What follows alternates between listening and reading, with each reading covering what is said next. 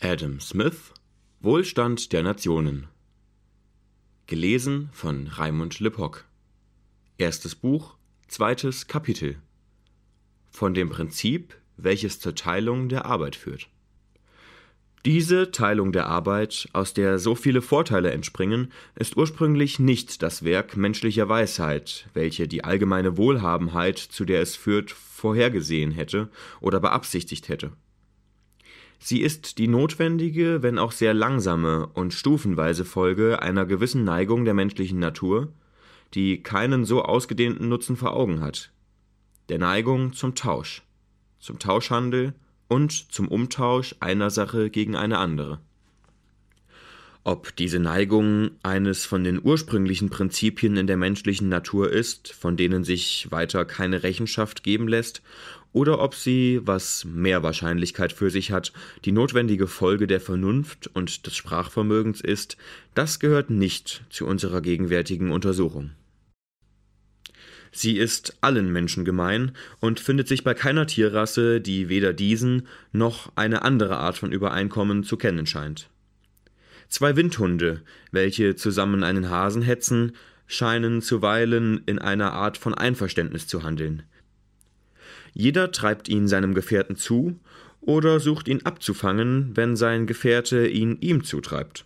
Das ist jedoch nicht die Folge eines Übereinkommens, sondern des absichtlosen Zusammentreffens ihrer Begierden in demselben Objekt zu der gleichen Zeit.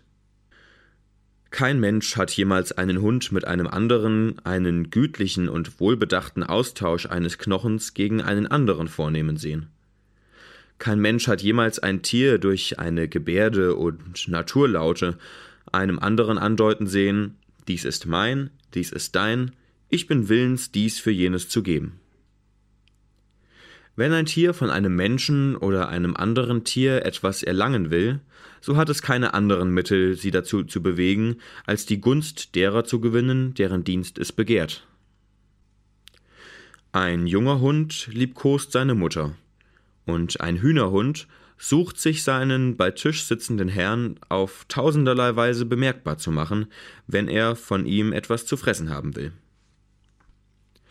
Ein Mensch bedient sich bisweilen derselben Künste seinen Mitmenschen gegenüber, und wenn er kein anderes Mittel hat, sie seinen Wünschen geneigt zu machen, so sucht er durch jede mögliche knechtische und schweifwedelnde Aufmerksamkeit ihre Willfährigkeit zu gewinnen. Er hat indessen nicht Zeit genug, dies überall zu tun. In einer zivilisierten Gesellschaft braucht er fortwährend die Mitwirkung und den Beistand einer großen Menge von Menschen, während sein ganzes Leben kaum hinreicht, die Freundschaft von ein paar Personen zu gewinnen. In fast jedem Tiergeschlecht ist jedes Individuum, wenn es zur Reife gelangt ist, ganz unabhängig und hat in seinem Naturzustand den Beistand keines anderen lebenden Wesens nötig. Der Mensch dagegen braucht fortwährend die Hilfe seiner Mitmenschen, und er würde diese vergeblich von ihrem Wohlwollen allein erwarten. Er wird viel eher zum Ziel kommen, wenn er ihren Egoismus zu seinen Gunsten interessieren und ihnen zeigen kann, dass sie ihren eigenen Nutzen davon haben, wenn sie für ihn tun, was er von ihnen haben will. Wer einem anderen irgendeinen Handel anträgt, macht ihm einen Vorschlag. Gib mir, was ich will, und du sollst haben, was du willst, ist der Sinn eines jeden solchen Anerbietens. Und auf diese Weise erhalten wir voneinander den weitaus größten Teil der guten Dienste, deren wir benötigt sind. Nicht von dem Wohlwollen des Fleischers, Brauers oder Bäckers erwarten wir unsere Mahlzeit, sondern von ihrer Bedachtnahme auf ihr eigenes Interesse. Wir wenden uns nicht an ihre Humanität, sondern an ihren Egoismus, und sprechen ihnen nie von unseren Bedürfnissen, sondern von ihren Vorteilen. Nur ein Bettler will am liebsten ganz von dem Wohlwollen seiner Mitbürger abhängen. Die Mildtätigkeit gutherziger Leute verschafft ihm allerdings den ganzen Fonds seiner Subsistenz. Aber obgleich aus dieser Quelle schließlich alle seine Lebensbedürfnisse befriedigt werden, so versorgt sie ihn doch nicht und kann ihn nicht so versorgen, wie die Bedürfnisse sich gerade zeigen. Der größte Teil seines gelegentlichen Bedarfs wird bei ihm, ebenso wie bei anderen Leuten, beschafft durch Übereinkommen. Tausch und Kauf. Mit dem Geld, das man ihm gibt, kauft er sich zu essen. Die alten Kleider, die man ihm schenkt, vertauscht er gegen andere alte Kleider, welche ihm besser passen, oder gegen Wohnung, Lebensmittel oder Geld, mit dem er Lebensmittel, Kleider, Wohnung, je nachdem er es braucht, sich kaufen kann. Wie wir durch Übereinkommen, Tausch und Kauf den größten Teil der gegenseitigen guten Dienste, die uns nötig sind, erlangen, so führt eben dieselbe Neigung zum Tausch ursprünglich zur Teilung der Arbeit. In einer Horde von Jägern oder Hirten macht zum Beispiel irgendeiner Bogen und Pfeile, mit mehr Anstelligkeit und Geschicklichkeit als ein anderer. Er tauscht sie oft bei seinen Gefährten gegen Vieh oder Wildbret um und findet schließlich, dass er auf diese Weise mehr Vieh und Wildbret gewinnen kann, als wenn er selbst auf die Jagd ginge. Die Rücksicht auf sein eigenes Interesse macht daher das Verfertigen von Bogen und Pfeilen zu seinem Hauptgeschäft, und er selbst wird eine Art von Waffenschmied. Ein anderer zeichnet sich im Bau und in der Bedachung ihrer kleinen Hütten oder beweglichen Häuser aus. Er gewöhnt sich daran, auf diese Weise seinen Nachbarn nützlich zu sein, die ihn dafür ebenso mit Vieh und Wildbret belohnen, bis er es schließlich in seinem eigenen Interesse findet, sich ganz dieser Beschäftigung zu widmen und eine Art von Zimmermann zu werden. Auf dieselbe Art wird ein Dritter ein Schmied oder Klempner, ein Vierter ein Gerber, der Häute und Felle zubereitet, die hauptsächlichste Bekleidung unter den Wilden.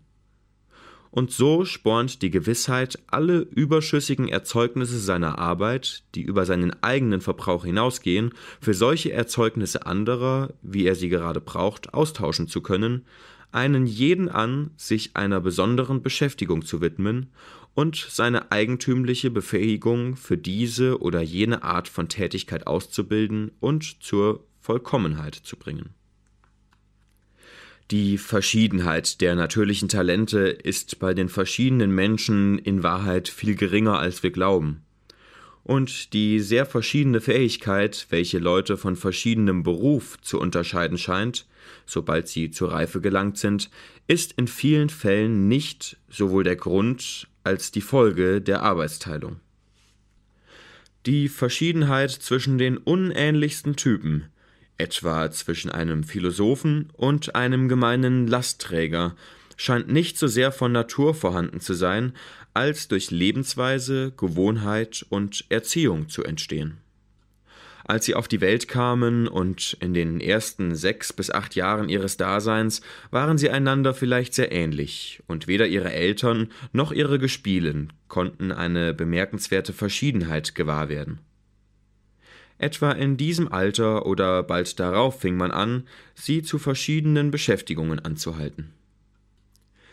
Die Verschiedenheit ihrer Talente beginnt dann in die Augen zu fallen und erweitert sich nach und nach, bis zuletzt die Eitelkeit des Philosophen kaum noch imstande ist, irgendeine Ähnlichkeit anzuerkennen.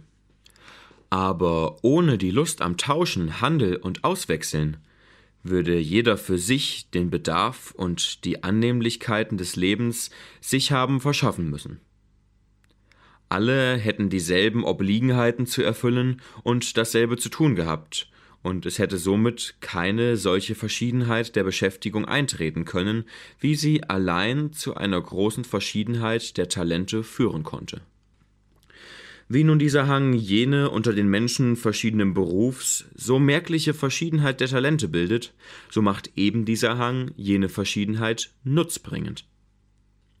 Viele Tierrassen, die anerkannterweise zu derselben Art gehören, zeigen von Natur eine viel merklichere Verschiedenheit in den Anlagen, als diejenige ist, welche vor der Gewöhnung und Erziehung unter den Menschen vorhanden zu sein scheint.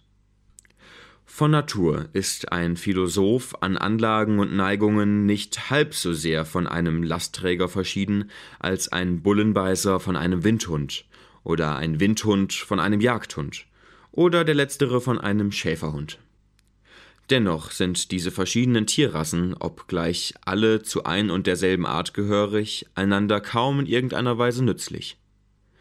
Die Stärke des Bullenbeißers wird nicht im geringsten durch die Schnelligkeit des Windhundes, die Spürkraft des Jagdhundes oder die Gelehrigkeit des Schäferhundes unterstützt. Die Wirkungen dieser verschiedenen Anlagen und Talente können als Mangel an der Fähigkeit oder dem Hang zum Tauschen und Wechseln nicht zu einem Gesamtvermögen vereinigt werden und tragen nicht das geringste zur besseren Ausstattung und zum höheren Komfort der Gattung bei. Jedes Tier ist immer gezwungen, sich selbst zu behaupten und zu verteidigen, vereinzelt und unabhängig, und hat keinerlei Vorteil von den mannigfaltigen Talenten, mit denen die Natur seinesgleichen ausgestattet hat. Unter den Menschen aber sind im Gegenteil die unähnlichsten Anlagen einander von Nutzen, in dem die verschiedenen Produkte ihrer respektiven Talente durch den allgemeinen Hang zu tauschen, zu verhandeln und auszuwechseln sozusagen zu einem Gesamtvermögen werden, woraus ein jeder den Teil des Produkts von anderer Menschen Talenten kaufen kann, den er nötig hat